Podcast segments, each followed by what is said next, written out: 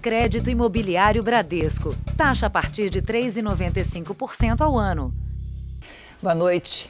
Boa noite. A gente começa com uma pesquisa que confirma o que muitos pais já perceberam nessa pandemia. Alunos de escolas públicas tiveram grande dificuldade com o ensino à distância. E não é à toa, não. Mais da metade dos alunos não tem computador em casa. Ícaro, nove anos e uma vontade grande de aprender a ler. A raposa, a raposa e o urso poderão o menino está no quarto ano.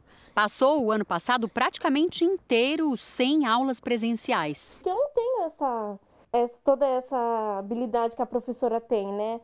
A casa do Ícaro fica à beira de uma estrada de terra, numa parte bem baixa de um morro. Quando começaram as aulas online, foi um grande desafio para ele, não só pela ausência de um computador, de um tablet, por exemplo, mas também pela grande dificuldade de acesso à internet por aqui.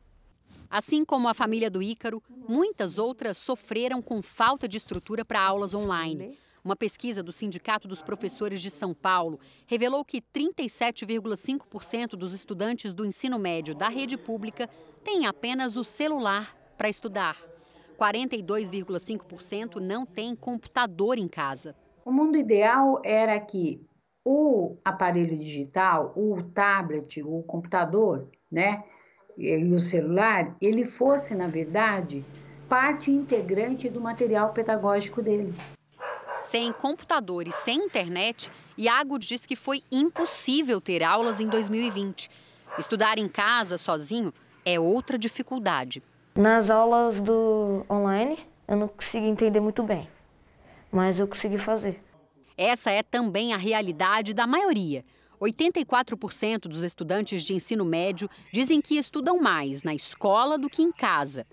Ao contrário dos professores. Segundo a pesquisa, 49,2% deles afirmam que passaram a trabalhar mais com o ensino remoto um período super desafiador, né? Como eu falei, a gente está aí abertos a ouvir é, a, o, os estudantes, os professores, os gestores, para a gente ir melhorando esse processo e garantindo que todas essas possibilidades cheguem em todos.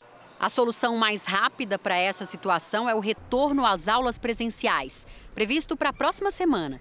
Mas o risco da pandemia ainda não acabou.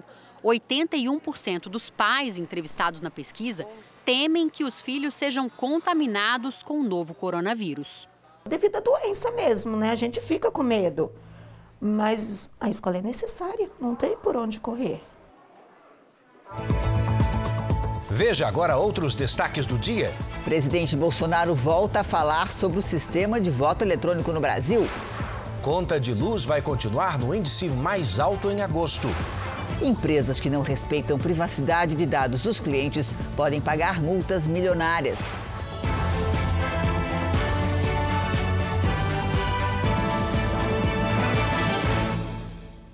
Oferecimento Bradesco. Abra sua conta e encare o futuro.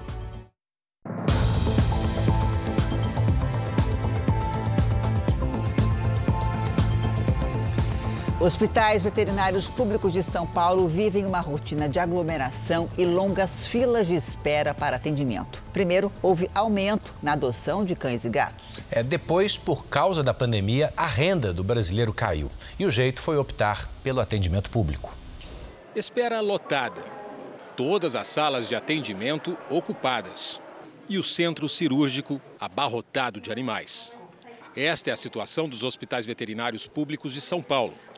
Durante a pandemia, muitas pessoas adotaram cães e gatos, mas com a queda na renda e o alto custo dos medicamentos, a situação complicou. Para muitos, a solução foi procurar hospitais públicos como esse. À parte da tarde, não havia um só lugar, do raio-x até as salas de cirurgia, onde a fila de espera não fosse grande. Em São Paulo, o número de atendimentos quase dobrou em 2021. Entre janeiro e junho do ano passado, foram 34.830 atendimentos. No mesmo período deste ano, foram 62.323. Para ser atendido nos hospitais públicos, o dono do animal tem que chegar cedo e pegar uma senha. Mas os veterinários não conseguem suprir a demanda. A Pup, cachorrinha da Karina, passou por uma cirurgia para a retirada de um tumor. e agora tem que fazer quimioterapia. Elas chegaram de madrugada ao hospital, mas só às três da tarde conseguiram atendimento. Antes, a analista levava a PUP a hospitais particulares, mas o alto custo inviabilizou o tratamento. É tudo muito caro para manter no hospital particular, né? É, nem sempre a gente consegue manter os cuidados que o animal precisa. E, e, aí a gente sempre tenta recorrer aos públicos, né? Essa situação caótica aqui nesse hospital público veterinário na zona leste de São Paulo se repete no Brasil inteiro. Com aumento na procura por atendimento e poucas vagas, os médicos veterinários têm que decidir na hora qual animal deve viver ou morrer. Segundo o diretor do hospital, o contrato com a prefeitura permite que apenas 30 animais sejam atendidos por dia. Mesmo assim, somente hoje eles permitiram que 38 pets fossem examinados. Para se ter uma ideia, ao menos 150 animais passaram por aqui desde a madrugada, mas não foram recebidos. O veterinário reclama da falta de estrutura. Devido à alta demanda, e o crescimento também dos insumos, a inflação nos insumos materiais médicos. Então a gente vem tendo que segurar um pouco mais, porque senão a gente não dá conta. Então por isso todos aqueles que a gente tem dúvida ou que eles se enquadram nos critérios de emergência, a gente entra e a gente vai dar os primeiros atendimentos de qualquer forma. A Secretaria Municipal de Saúde em São Paulo informou que durante a fase mais rigorosa da pandemia, apenas urgências e emergências receberam atendimento. Mas agora, com a redução das medidas de restrição, mais de 140 mil animais foram atendidos. Mergulhadores de Porto Alegre ajudam nas buscas pelo corpo do garoto Miguel, de 7 anos. Ele foi morto pela mãe, numa cidade do litoral gaúcho. As equipes de buscas foram reforçadas para encontrar o corpo do garoto três mergulhadores da capital gaúcha chegaram ao litoral norte, na cidade de Tramandaí, para ajudar nos trabalhos, assim como embarcações da Marinha do Brasil. Segundo o responsável pelas buscas, existe a possibilidade do corpo do menino Miguel ter seguido o curso do rio em direção ao mar. Yasmin Vaz dos Santos, de 26 anos, confessou que dopou a criança com medicamentos e, como não tinha certeza se Miguel estaria morto, decidiu se livrar do corpo. Ela foi presa em flagrante. Sete pessoas já foram ouvidas pela Polícia Civil, entre elas a avó da criança, que também pode responder judicialmente. Estou aguardando a decisão sobre a autorização judicial para acessar o conteúdo armazenado em dois smartphones apreendidos. Acreditamos que vamos colher mais provas e olha essa agora. O ex-vereador do Rio de Janeiro, Cristiano Girão, foi transferido para um presídio depois de prestar depoimento. Girão é suspeito de chefiar um grupo de milicianos e de ter mandado executar um homem de uma facção rival.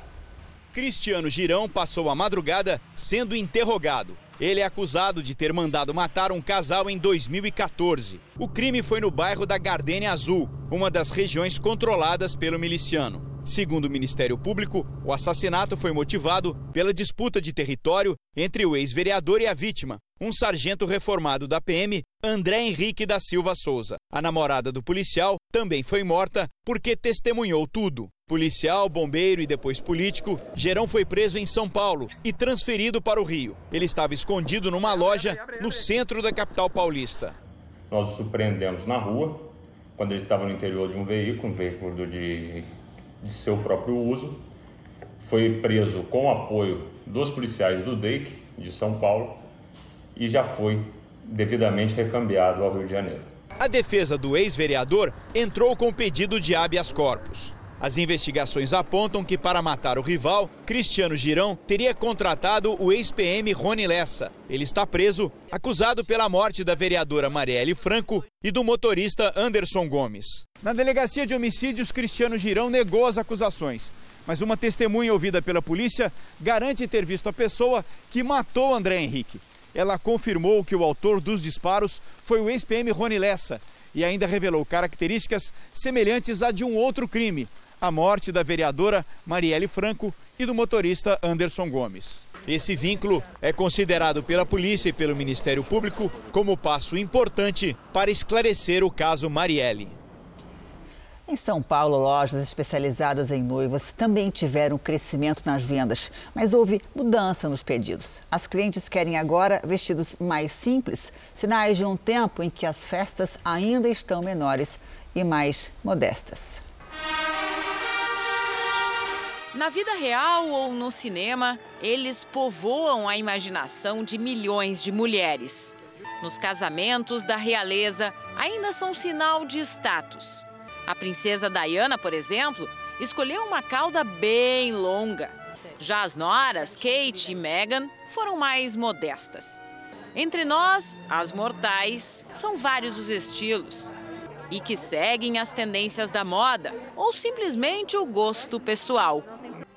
Nesses tempos de pandemia, o vestido de noiva também está mudando. A gente tem percebido que, na verdade, os vestidos têm ficado cada vez mais simples né? Uma procura muito grande até por vestidos curtos, vestidos sem cauda, sem renda, só tecido. O isolamento social provocado pela pandemia obrigou muitas mulheres a adiar o sonho do casamento. De janeiro a julho deste ano, os cartórios de todo o país registraram 15% menos casamentos do que em 2019. E quem não quis esperar precisou adequar o planejamento. Com festas menores, mais intimistas, o vestido também acabou mudando. Nessa loja, o que era maioria se transformou em minoria.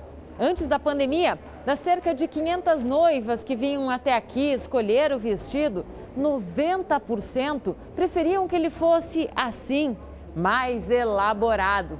Nesse último ano, a preferência mudou. E o investimento também. A noiva já vem com um orçamento bem, sabe assim, elas já chegam falando o valor. Não pode passar daquele valor. Esta outra loja ficou dois meses de portas fechadas no auge da pandemia. Quando reabriu, precisou se reinventar, porque para as clientes, o vestido ideal já era outro. A gente teve que assim se adequar né, com a pandemia, buscando aí vestidos mais leves, né, mais românticos. Lívia está no time das noivas que adiaram o casamento para 2022. Adivinha por quê? Quer oficializar a união com o vestido dos sonhos. Ah, eu quero uma coisa cheia de brilho, porque vai ser à noite. E princesa, quero me sentir uma princesa. O tempo pode passar, as tendências podem mudar, mas certas coisas continuam iguais. Essa música. E um belo vestido nunca vão sair da moda. Aos poucos, bares e casas de espetáculos são reabertos no Rio, mas para isso, empresários têm que cumprir regras que são determinadas pela prefeitura. Você sabe que neste sábado, turistas e cariocas não se importaram em sambar com máscara de proteção e tudo numa das ruas mais tradicionais do centro do Rio. Pouco a pouco, o centro do Rio volta a ganhar o colorido que a pandemia tirou. As espanholas adoraram o passeio. Donde há movimento, há alegria. O Jornal da Record mostrou a famosa Rua do Lavradio vazia, silenciosa e com ameaça de fechar uma das casas de shows mais tradicionais da cidade. Três meses depois, o antiquário reabriu com regras rigorosas. Pensa que alguém reclamou? Acho que é melhor do que as pessoas ficarem em casa, né? Feliz está também o sócio proprietário, que precisou entrar em recuperação judicial para não fechar. Recontratar os oito funcionários e a nosso objetivo é, dentro de uns dois meses, recontratar pelo menos mais 20 funcionários. Então, nós temos muita confiança nesse momento do retorno do público à casa. O samba e a feijoada voltaram ao casarão. Sou de Belo Horizonte, aí vou aproveitar o fim de semana, conhecer. Me sentindo bem, estou sentindo segura. A quantidade de mesas foi reduzida e ficar sem máscara só na hora de comer. Os músicos fazem teste de Covid-19 antes dos shows, mesmo já vacinados. Com a reabertura, a casa espera receber 500 pessoas a cada sábado, número bem menor do que antes da pandemia, quando duas mil pessoas passavam por aqui. Difícil ouvir um samba e ficar parado, mas para assistir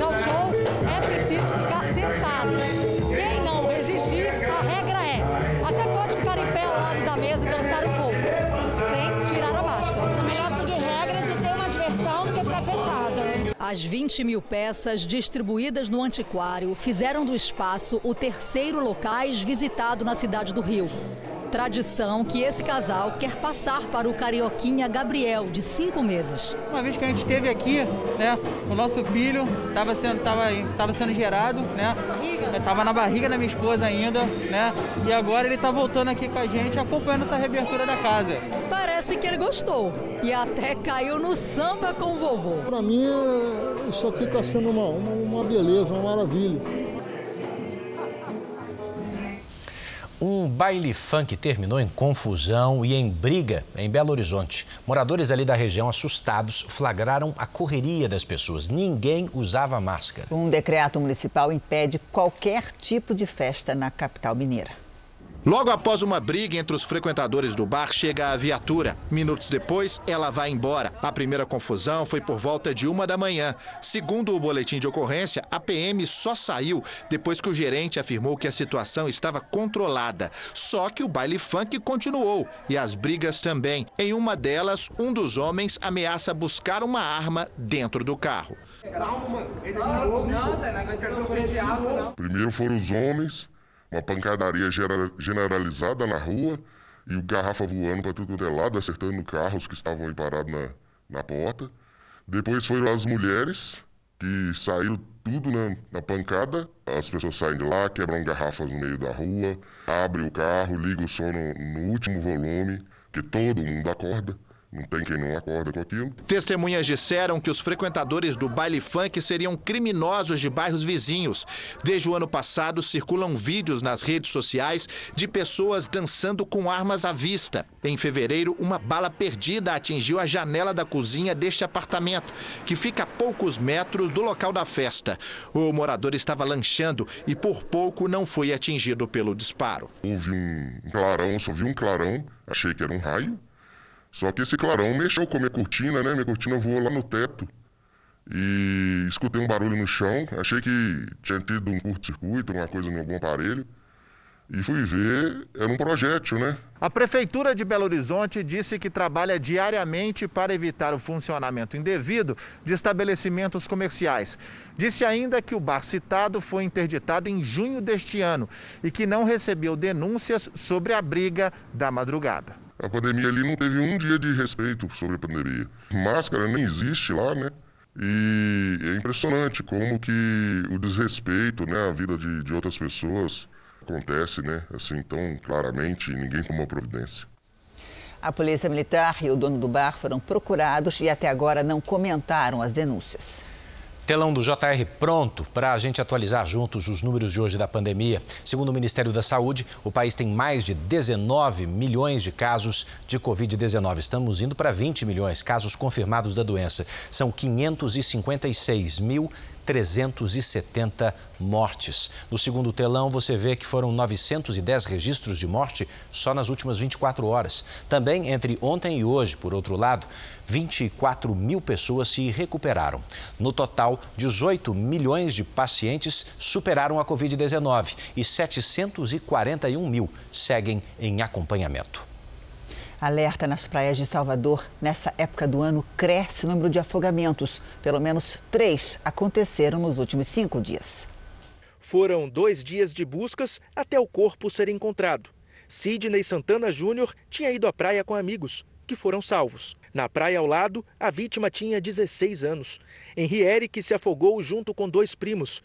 Ele foi o único que sumiu no mar. Agora, infelizmente, a minha irmã vai ter que conviver sem, com essa ausência, né? Foram três mortes em cinco dias na capital baiana. Segundo a Sociedade Brasileira de Salvamento Aquático, 15 pessoas morrem afogadas todos os dias no país.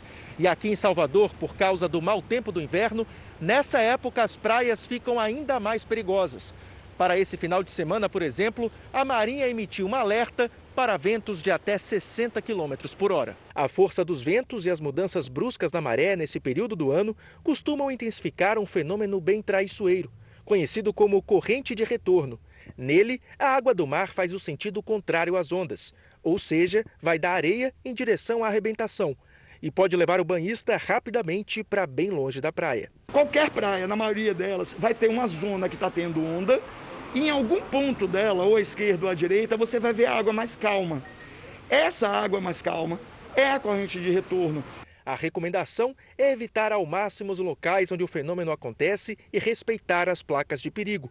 E caso seja levado pela corrente de retorno, o banhista deve manter a calma. Ele vai saber que ele está sendo arrastado e ele vai saber que em vez de lutar contra a corrente para voltar no mesmo lugar que ele entrou, ele vai entender que ele vai ter que nadar lateralmente a ela e ele tem a facilidade de chegar na areia da praia manter a calma, né? É isso, já. Difícil, mas tem que manter a calma. E nem todo mundo conhece essa regra, né?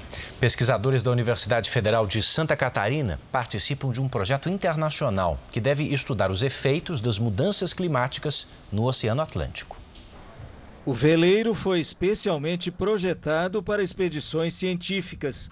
Pode levar três tripulantes e seis passageiros e servirá de casa para os pesquisadores brasileiros que vão percorrer o litoral do Atlântico Sul, desde Natal, no Rio Grande do Norte, até o Uruguai.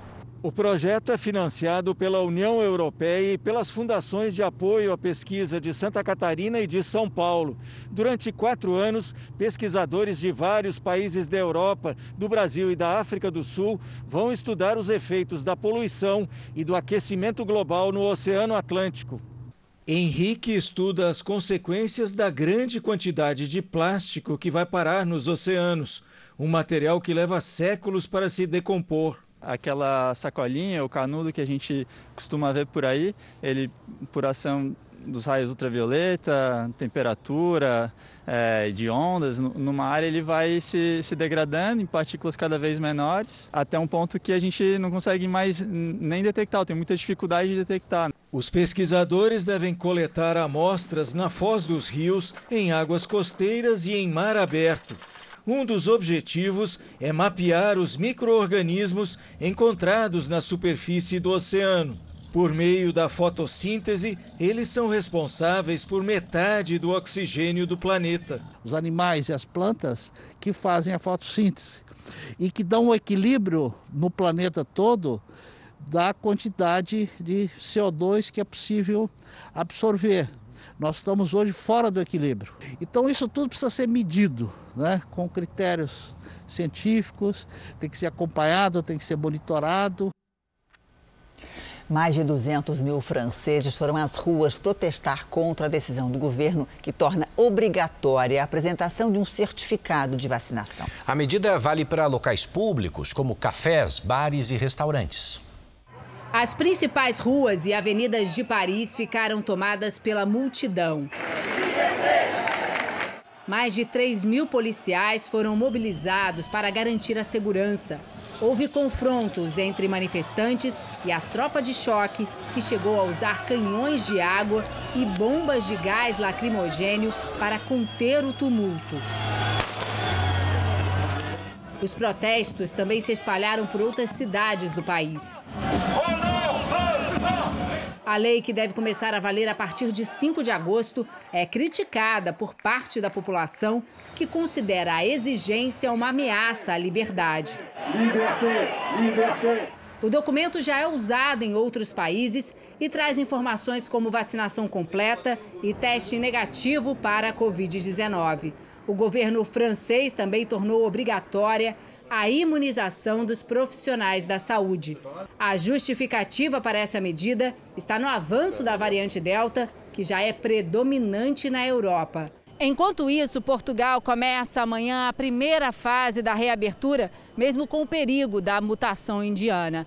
Em todo o país não existe mais o limite de horário para o funcionamento de bares, restaurantes e comércio e também termina o toque de recolher. Serão três fases de reabertura. Em setembro, o governo português pretende terminar com a obrigatoriedade do uso de máscaras em espaços públicos. E em outubro, as casas noturnas devem reabrir. Você vai ver a seguir: presidente Bolsonaro participa de passeio de moto e volta a criticar o voto eletrônico. E veja também: empresas que não protegerem dados de clientes podem pagar multa milionária.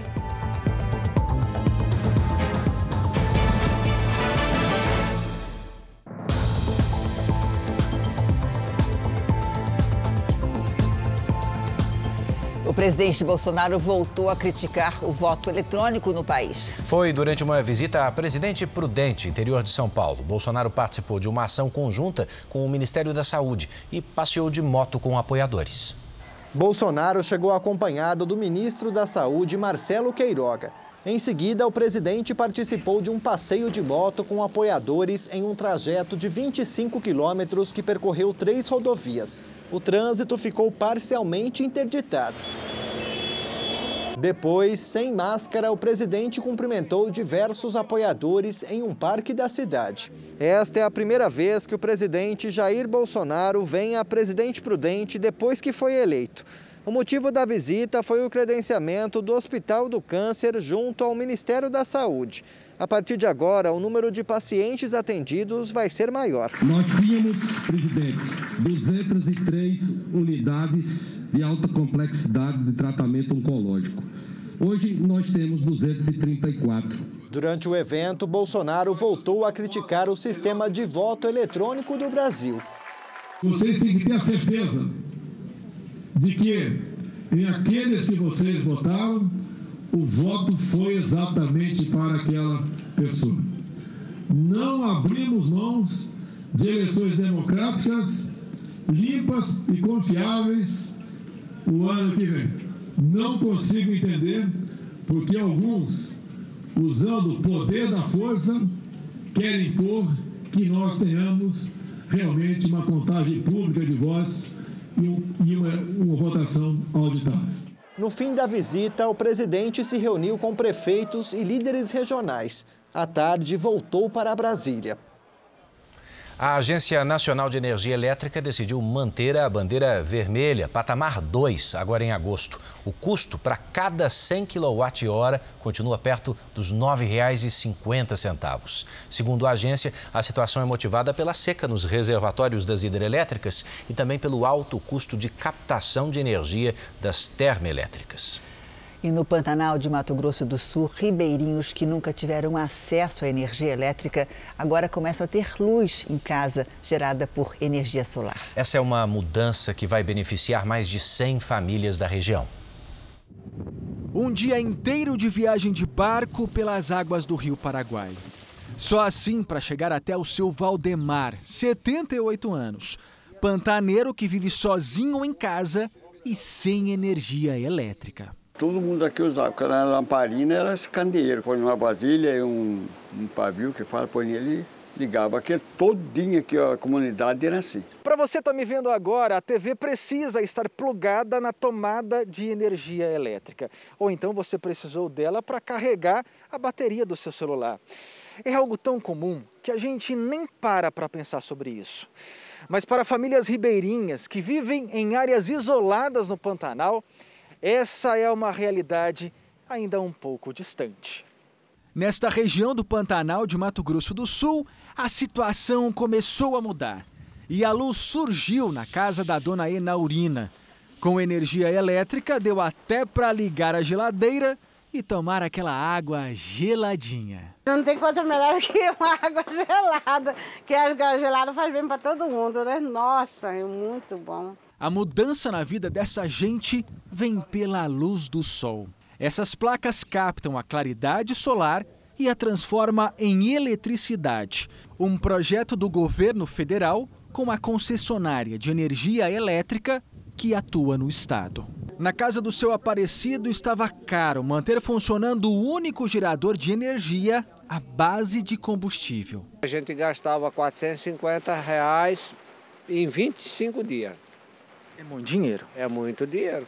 Aí você usa esses 25 dias e passa mais uns três meses para poder comprar outra gasolina para poder usar de novo. A expectativa é de que até o fim deste ano, mais de 1.300 famílias pantaneiras estejam com energia elétrica em casa. É um grande desafio logístico para qualquer tipo de infraestrutura. Né? É um ganho muito importante. É levar possibilidade em forma de energia para essas pessoas. Eu abandonei minha lamparina, mas deixa ela guardada, porque um dia vai precisar, né? Uma hora ou outra vai precisar. Vai precisar. Quando chover muito precisa, Vai que né? precisa. E é um charme, né? Mais de mil famílias beneficiadas e não mais de 100, como eu havia dito. Vamos falar agora dos incêndios florestais que se espalham pelo sul da Turquia. Há quase uma semana isso. Esses incêndios deixaram seis mortos e mais de 180 feridos. Em Antalya, uma das províncias mais atingidas do país, o fogo destruiu cerca de 80 casas e matou mais de 2 mil animais. Aviões da Rússia, Ucrânia e Azerbaijão foram enviados para ajudar as equipes de bombeiros locais. Pelo menos 14 focos de incêndio continuam ativos. Em um vilarejo turístico na costa do Mediterrâneo, os turistas tiveram que deixar os hotéis às pressas em um bote inflável. O governo da Turquia declarou desastre para algumas áreas e irá abrir uma investigação para descobrir a causa dos incêndios. E a Carolina Ferraz, parceira do Edu Ribeiro, está chegando com os destaques do Domingo Espetacular. Você vai ver na grande reportagem com Roberto Cabrini. Revelações exclusivas sobre o caso MC Kevin. Os detalhes do novo depoimento de Bianca Rodrigues, a mulher que estava com o fanqueiro no momento da queda. O que, é que ela se lembra agora que ela não contou a mim e não contou à polícia nos dois depoimentos que ela fez? A minha cliente se recorda perfeitamente da posição de cada elemento dentro do quarto. E como essa versão pode complicar a vida de MC VK, o amigo de Kevin que também estava no quarto do hotel. Eles dizem que seu cartão foi clonado. Te orientam a quebrá-lo, mas pedem um chip para analisar. É golpe e muita gente só descobre quando chega a fatura. Brasileira entra na justiça contra o príncipe de Mônaco. Numa entrevista exclusiva, ela diz que tem uma filha com Albert II e quer que o príncipe assuma a paternidade da adolescente. Eles fazem o exame de DNA e ele reconhece ela como filha. Se confirmado, será o terceiro filho fora do casamento. O confeiteiro mais famoso do mundo abre a fábrica de bolos para o Domingo Espetacular.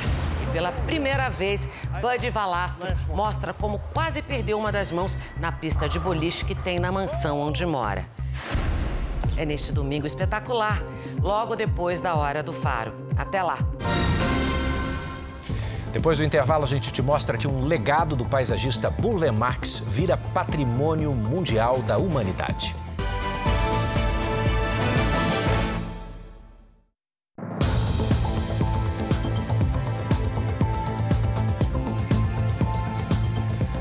Vazamento de informações pessoais por ataques cibernéticos vem crescendo e muito nos últimos anos. Virou motivo de preocupação para as grandes empresas. A partir de amanhã entra em vigor a Lei Geral de Proteção de Dados. As empresas que permitirem acesso a informações de clientes correm o risco de pagar multas milionárias.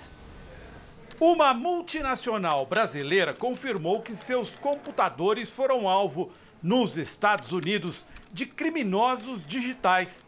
A empresa pagou 11 milhões de dólares de resgate, o equivalente a 56 milhões de reais, para recuperar o sistema e evitar o vazamento de dados.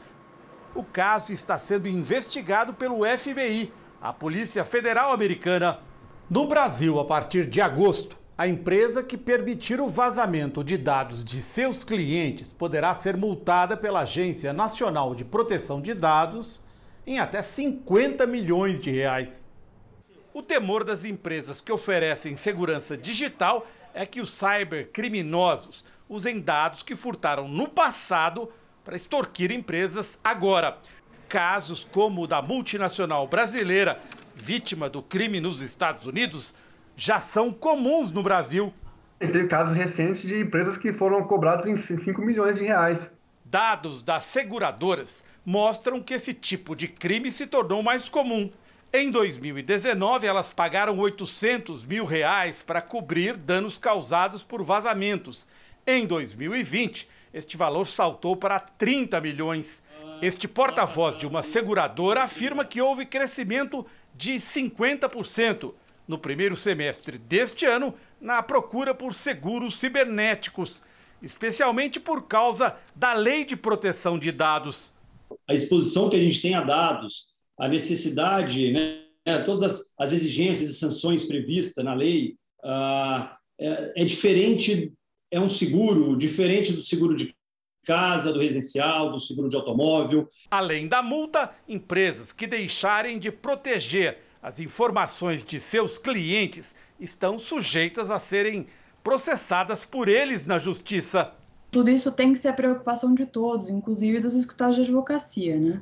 Com a contratação de seguros. É que o vazamento pode deixar o cliente na mão dos criminosos. Uma empresa de segurança digital registrou mais de 30 milhões de tentativas de golpe só este ano. É um cenário preocupante e a gente entende que as pessoas, as empresas também são vítimas. Mas as empresas, por sua vez, têm que se precaver. A pandemia provocou impacto em vários setores, inclusive para quem presta concurso público. Muitos foram represados, adiando a carreira profissional de milhares de pessoas. Mas agora as coisas começam a se normalizar. Nessa semana, por exemplo, foram abertas as inscrições para o Tribunal de Justiça de São Paulo.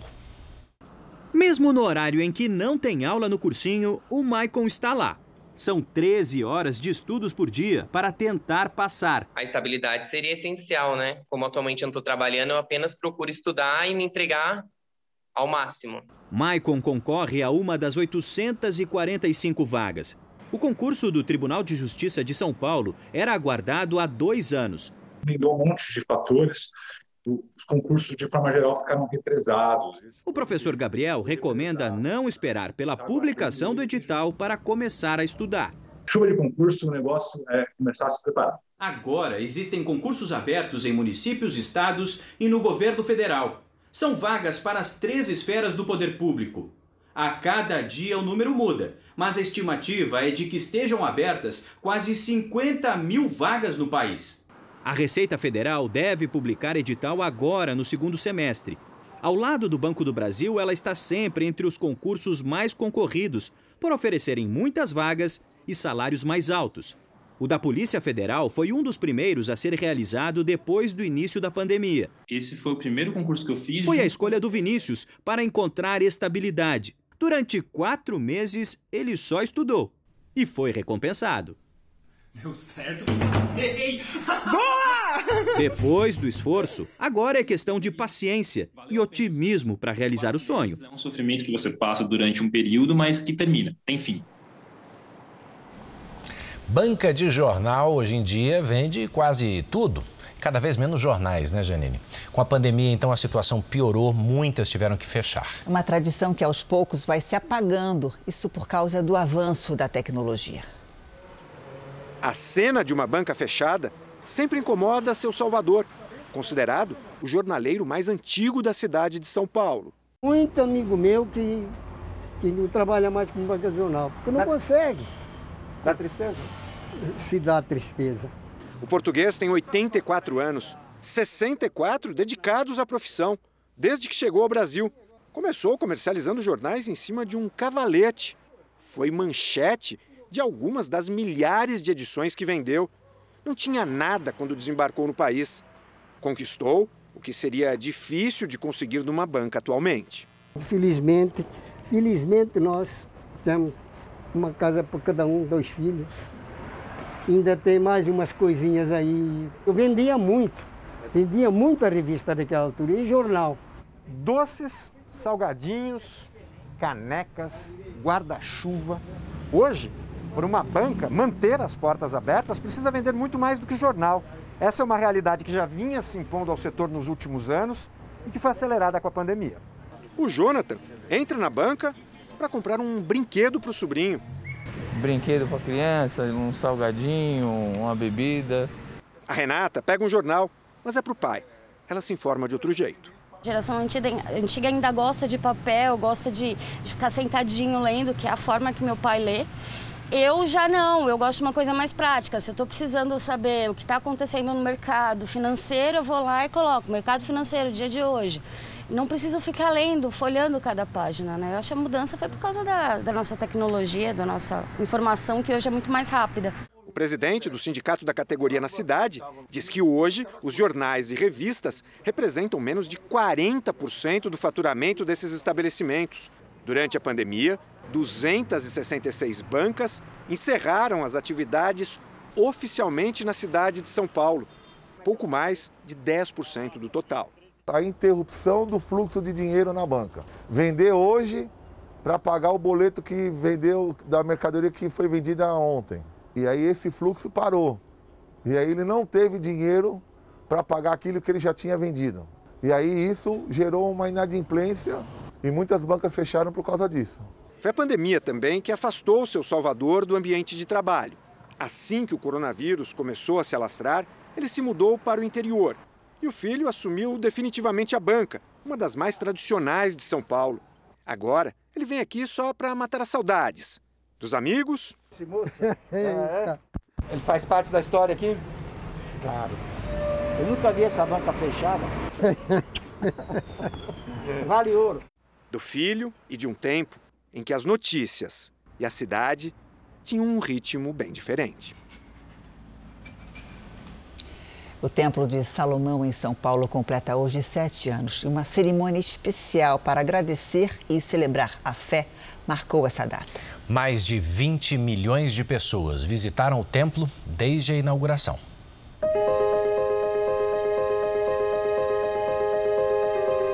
Acolhida dá boas-vindas e une forças. Uma recepção calorosa, com respeito às normas de saúde e ao alcance de todos. A gente recebe aqui diariamente é, muçulmanos, judeus, até porque se identificam muito com, com, com o Templo de Salomão, católicos, espíritas, evangélicos. É por isso que a gente até fala que é, é a casa de oração para todos os povos. Templo de Salomão foi construído no coração da capital paulista, uma obra grandiosa o santuário, que se ergue imponente em mosaicos de pedras trazidas de Israel, foi inaugurado em 2014. A réplica do Templo de Salomão relembra 3 mil anos de história e reforça a importância da paz, da fé. O Templo de Salomão é como um, não só um pedacinho de Israel no Brasil, mas espiritualmente ele é um pedacinho do céu na terra. Porque é o único lugar, o único edifício que não foi planejado pela mente de um homem, mas pela mente de Deus. Quando o rei Davi pretendeu construir um templo para Deus, Deus disse para ele: Olha, já que você vai construir uma casa para mim, então é assim que eu quero. E ele deu para ele todas as coordenadas. E o que a gente vê aqui é uma réplica do que Deus pediu a Davi que fizesse, que foi realizado pelo seu filho Salomão. Desde a inauguração de um dos maiores templos do Brasil e do mundo, Quase 300 mil pessoas de várias regiões e até mesmo de outros países conheceram a área externa, o memorial, o jardim bíblico. Mas 24 milhões de pessoas foram além e atravessaram essas portas. Participaram de cultos e reuniões, em busca de uma palavra de conforto e de um auxílio espiritual. Dona Maria frequenta o templo toda semana, faz tempo mas hoje, antes do culto especial de aniversário, chegou mais cedo para conhecer de perto a paisagem, um pouco da história. Eu conheci toda a história de Moisés, eu visitei todas as tendas, é maravilhoso, muito lindo. Cida se encanta a cada visita. Aqui, dentro ou fora, busca apoio para os momentos mais difíceis, reforça a fé. Traz um problema, né, que, ah, não tem mágica mas tem já a esperança. O aniversário de sete anos tem um significado maior que comemoração, mas de acolhimento e recomeço. O sétimo ano, de acordo com a Bíblia, é um ano de anistia, é um ano que as pessoas é, tinham perdão das dívidas, escravos eram libertos. O sétimo ano ele tem esse significado espiritualmente, biblicamente falando. Então, por ser o sétimo aniversário do templo, nós estamos focando nisso, convidando as pessoas que querem recomeçar, que querem uma nova oportunidade, aquelas pessoas que querem é, zerar o passado, que querem recomeçar a vida delas de uma forma diferente. Nem mesmo durante a pandemia, quando medidas de isolamento impediram os cultos, o trabalho de ajuda parou. A solidariedade chegou a quem mais precisava. Levou comida quando a situação chegava ao limite. As ações lideradas pela Igreja Universal beneficiaram cerca de 24 milhões de pessoas no Brasil e no exterior. Ainda que os cultos por mais tempo não puderam acontecer presencialmente, as portas ficaram abertas e muitas pessoas vieram aqui. Nós tivemos aqui um ponto de arrecadação de alimentos, agora estamos fazendo a arrecadação de agasalhos neste frio intenso aqui no sul e sudeste do país. Mas é, a casa de oração, ela realmente é um, acolho pra, um, um acolhimento para todas as pessoas. Então, o trabalho social do templo também tem atingido milhares de pessoas, não só em São Paulo, mas em todo o Brasil, porque daqui são coordenadas as ações para todo o país. Neste sábado, as celebrações começaram com a apresentação do Coral do Templo. A cerimônia transmitida pela internet respeitou todos os protocolos de segurança por causa da pandemia a celebração de agradecimento foi feita pelo bispo Renato Cardoso. Mais que comemoração, um encontro especial de recomeço que aproxima o homem da fé.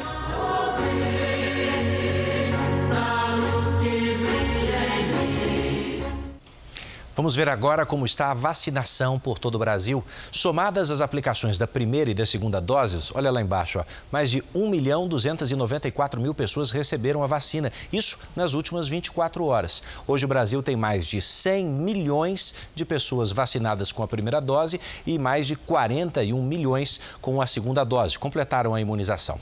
Vamos ver a realidade de São Paulo. São Paulo vacinou com a primeira dose 26 milhões 572 mil pessoas. Isso dá mais de de 57% da população. E o estado da Bahia, hein? Imunizou mais de 6 milhões de moradores, 42,4% já receberam a primeira dose.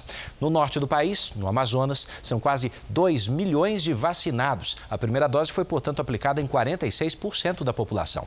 No Rio Grande do Sul, já são pouco mais de 6 milhões de pessoas vacinadas com a primeira dose. Isso representa 54% dos moradores do estado. Bom, no portal r7.com você pode acompanhar a situação aí da sua região, num mapa interativo como esse. E olha atenção, porque a Anvisa recebeu um pedido de autorização para testes em humanos da vacina contra o coronavírus. E essa vacina foi desenvolvida pela Universidade Federal de Minas Gerais. Vamos a Brasília, então, com Matheus Escavazini. Conta para gente o que, que precisa ainda para a liberação dos testes. Matheus, boa noite. Boa noite, Edu, Janine, boa noite a todos. Essa avaliação deve acontecer dentro de um prazo de 15 dias. A análise da Anvisa vai levar em conta a proposta do estudo, o número de participantes e os dados de segurança dos estudos em laboratório e em animais. Os testes da fase 1 e 2 da vacina chamada de Spintec vão acontecer com cerca de 40 voluntários para avaliar a segurança da vacina e possíveis efeitos colaterais. Já a segunda reunirá de 150 a 300 voluntários que receberam as duas doses da Coronavac há mais de seis meses e vai atestar a eficácia do imunizante contra a Covid-19. Segundo pesquisadores, a Spintec vai funcionar como um reforço para quem já foi vacinado e tem potencial para combater variantes do coronavírus. Janine, Edu.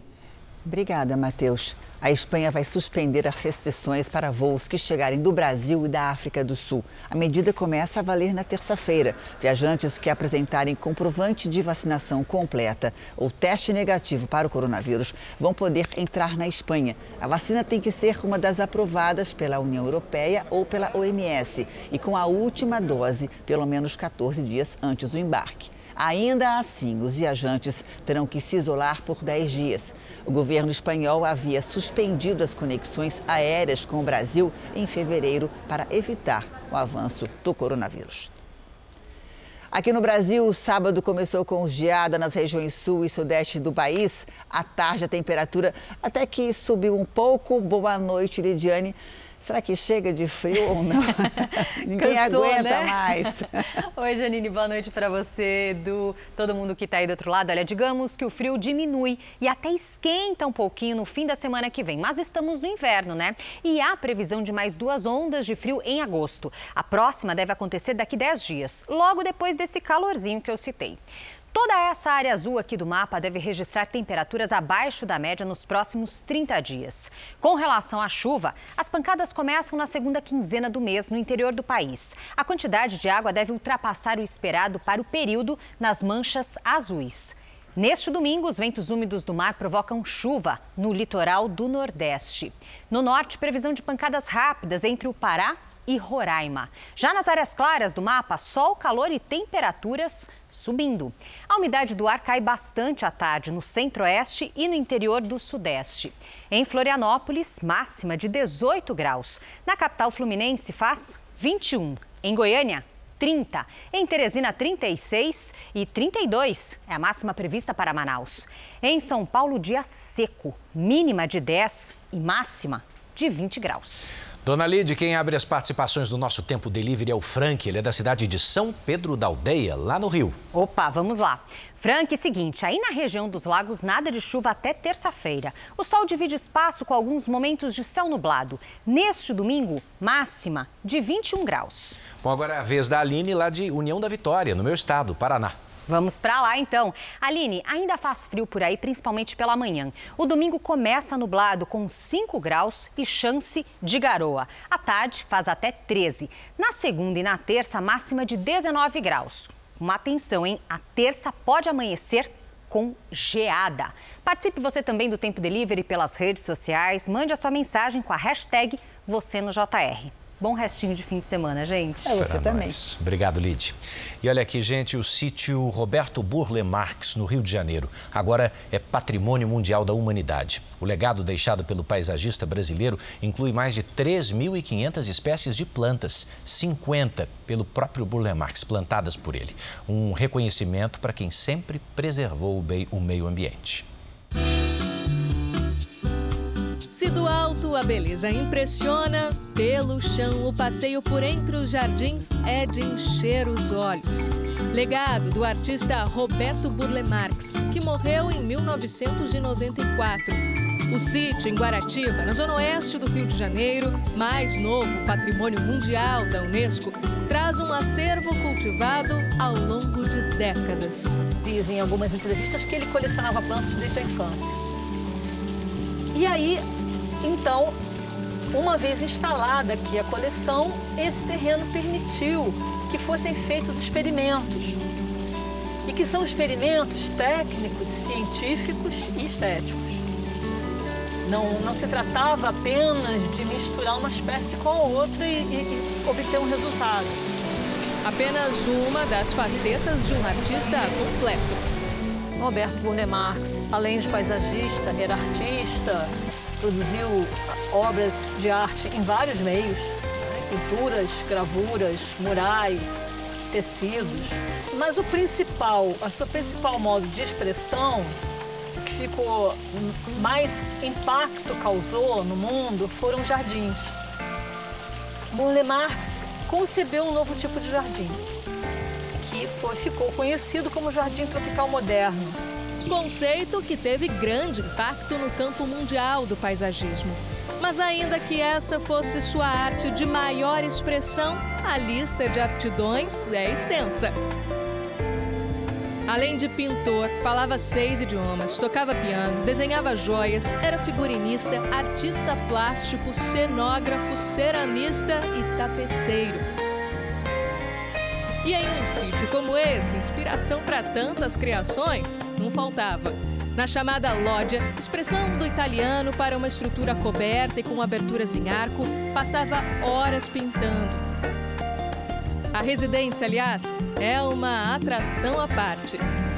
A casa foi comprada junto com a primeira parte do sítio em 1949. Mas Burle Marx só se mudou para cá em definitivo mais de 20 anos depois, em 1973. Nesse período, foi ampliando e aprimorando o espaço, que na sua formatação final ficou com quatro salas e três quartos.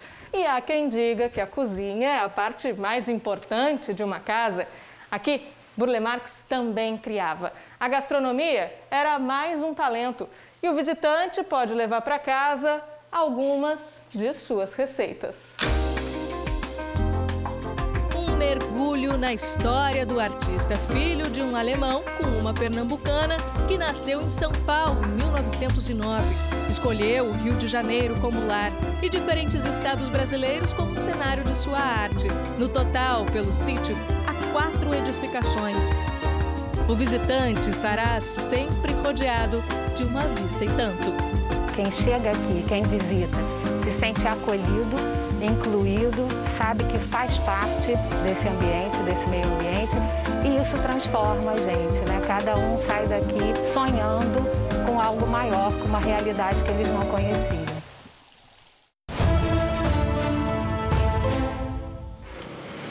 E neste sábado, Tóquio registrou recorde de novos casos de coronavírus. Foram mais de 4.050 em 24 horas. Só entre as pessoas credenciadas para as Olimpíadas foram 21 pessoas diagnosticadas com Covid. A Organização Mundial da Saúde disse que o Japão está fazendo todo o possível para evitar a disseminação durante as Olimpíadas. Edu Janine, eu volto na segunda-feira com mais informações. Um bom fim de semana para vocês. Se Deus quiser, a gente, a gente vai trazer as notícias de muitas medalhas para o Brasil. Tomara. Arigatou ah, gozaimasu. A gente vai mandar boas energias para o Brasil, do Brasil aí, tá bom? Obrigada, André. Bom trabalho aí para você. A gente vai ver agora como é que está o quadro de medalhas. A China continua na liderança com 21 medalhas de ouro, vamos lá, 13 de prata e 12 de bronze. Em seguida aparece o Japão com 17 de ouro, 5 de prata e 8 de bronze. Em terceiro lugar estão os Estados Unidos. São 16 medalhas de ouro, 17 de prata e 13 de bronze. O Brasil está na 21ª colocação. Tem uma de ouro, três de prata e quatro de bronze, totalizando oito medalhas, mas virão mais medalhas com certeza. O Jornal da Record termina aqui. Fique agora com os melhores momentos da novela Gênesis. Boa noite para você e bom domingo. A gente se encontra amanhã, hein? No Domingo Espetacular. Boa noite e até lá.